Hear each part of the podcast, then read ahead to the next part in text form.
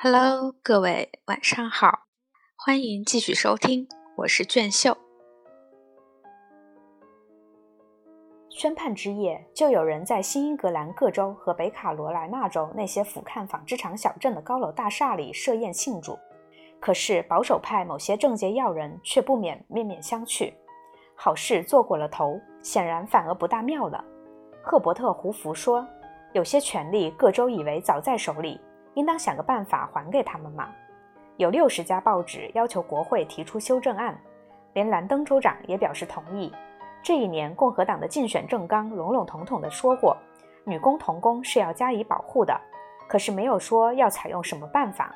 民主党所要求的，则是一项能澄清问题的修正案。只有总统一声不响，他在考虑对策。可是头一件事是争取重新当选。他对雷莫利说得好。这次竞选争论的中心在于怎么看待我本人。人们不是支持我，就是反对我。他估计他会获得支持，他也预料最高法院还会再来几个五对四或六对三的否定新法的裁决。在某种意义上，这倒是正中下怀的事情。正如伊克斯所说，有了这些裁决，总统就可以振振有词，越过最高法院，直接向人民申诉了。一九三六年。美国的政治生活上还没有那些后来使大选情况完全变样的种种复杂微妙的名堂，没有电子计算机中央控制台，没有主要选区情况分析，科学性的民意测验那时也只具雏形。大选是举行了，可是不到晚上不知投票结果。既然数字没有到手，两党的拥护者就不妨任意猜测，并且寻找有利的数据。到了幕后，当然一切都了如指掌了。因为政治科学家事后是极其聪明的，可是那年事前能预料罗斯福大获全胜的真是寥寥无几，而且好些人还把他一笔勾销，说此人当了一任总统就要归隐田园了。他们这种议论并不能说是强词夺理。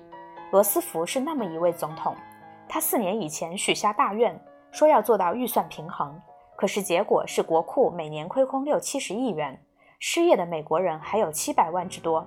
政府苦心设计了一些援救办法，可是却被判违宪，毫无用处。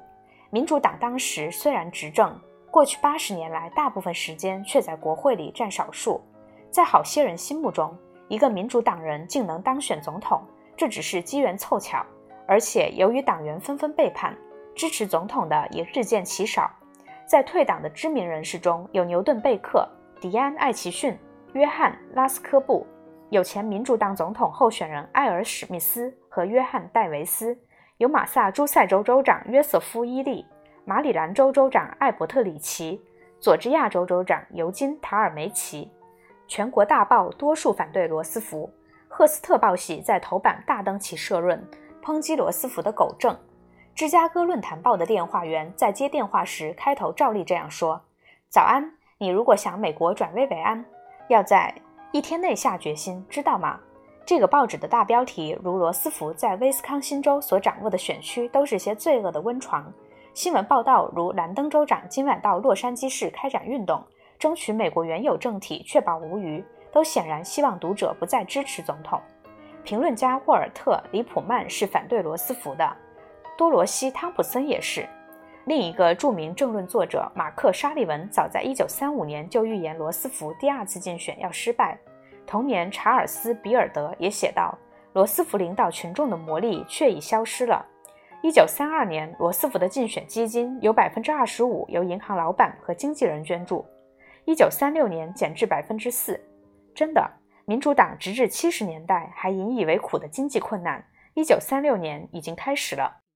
共和党准备为兰登竞选挥霍九百万元，为罗斯福竞选募集的捐款只略多于此数的一半。颇具讽刺意味的是，共和党之所以能大花其钱，是因为上届大选以后，美国经济已经复苏了。一九三三年，罗斯福继任总统，接收的是一个烂摊子。可是随后几年的繁荣程度却远远超出任何人的预料，失业人数比一九三二年减少了一半以上。联邦储备委员会所发表的工业生产调整指数，一九三二年是五十八，一九三五年上升至一百零一，一九三六年还将达一百二十一。自总统就职以来，各保险公司资产总值增加了三十亿。银行业已渡过难关，国民收入和公司利润增加了一半以上。道琼斯的产业股票平均指数上升了八成。自股票市场大崩溃后，华尔街第一次感到为通货膨胀担心。四年以前，有些投资者因为某些证券不值一钱，竟用这些证券给联盟俱乐部屋子的一间房间糊墙，这时却用蒸汽把它喷湿，一张张接下来去兑换现款了。尽管如此，联盟俱乐部的正面还支起一条光管大标语：“一九三六年大选。”应选兰登和诺克斯，爱国至上。一九三六年初，兰登和诺克斯这两位共和党总统候选人的身价比后来还要高。据当年仅有的几种测验方法来衡量，罗斯福在年初名望已降至最低点。据盖洛普民意测验所的报道，共和党把罗斯福拉下马的可能性是一半对一半。直至七月，民主党全国委员会还认为在纽约州和伊利诺斯州败局已成。在明尼苏达、印第安纳、俄亥俄各州也只有一线希望。可是那时，总统已亲自出马，把竞选事务抓起来了。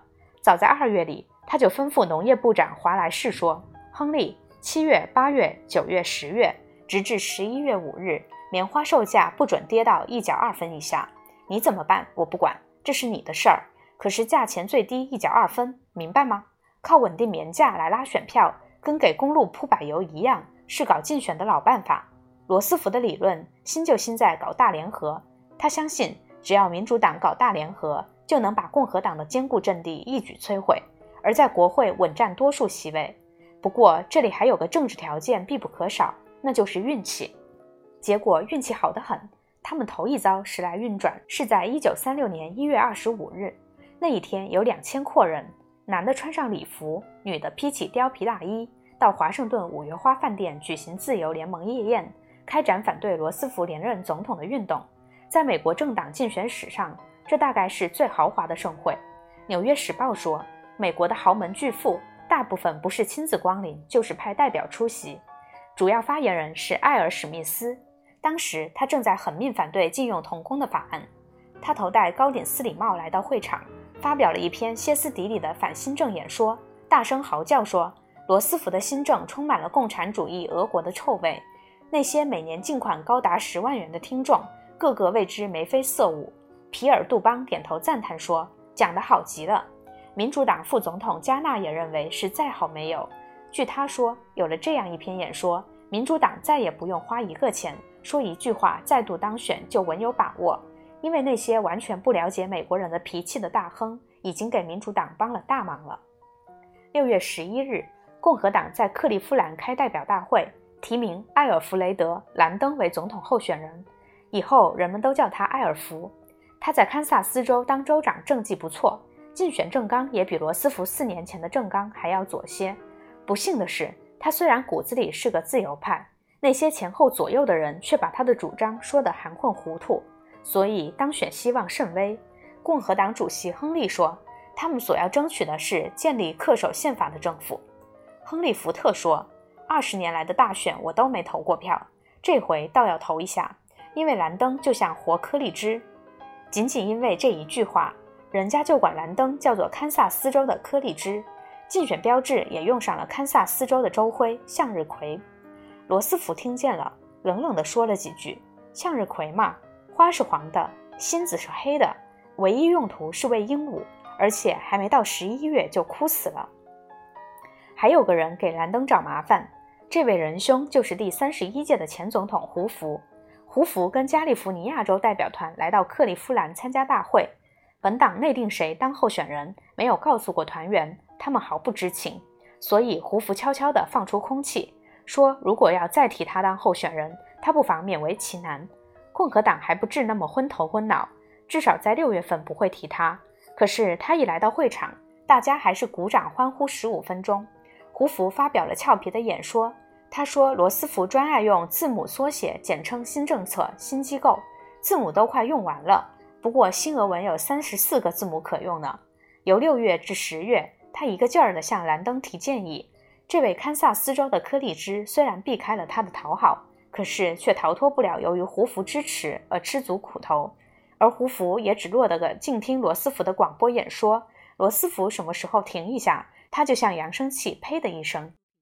大会休会了，代表们按哦苏珊娜的调子唱出如下的歌，字母简称总少不了。有件事情等着看，兰登一进总统府，新政全部要完蛋。埃尔福这人有一手，国家大事他会办。总统坐镇在白宫，宪法神圣谁敢犯？啊，埃尔弗兰登，咱的可心人，拯救祖国就靠你。堪萨斯草原的精神。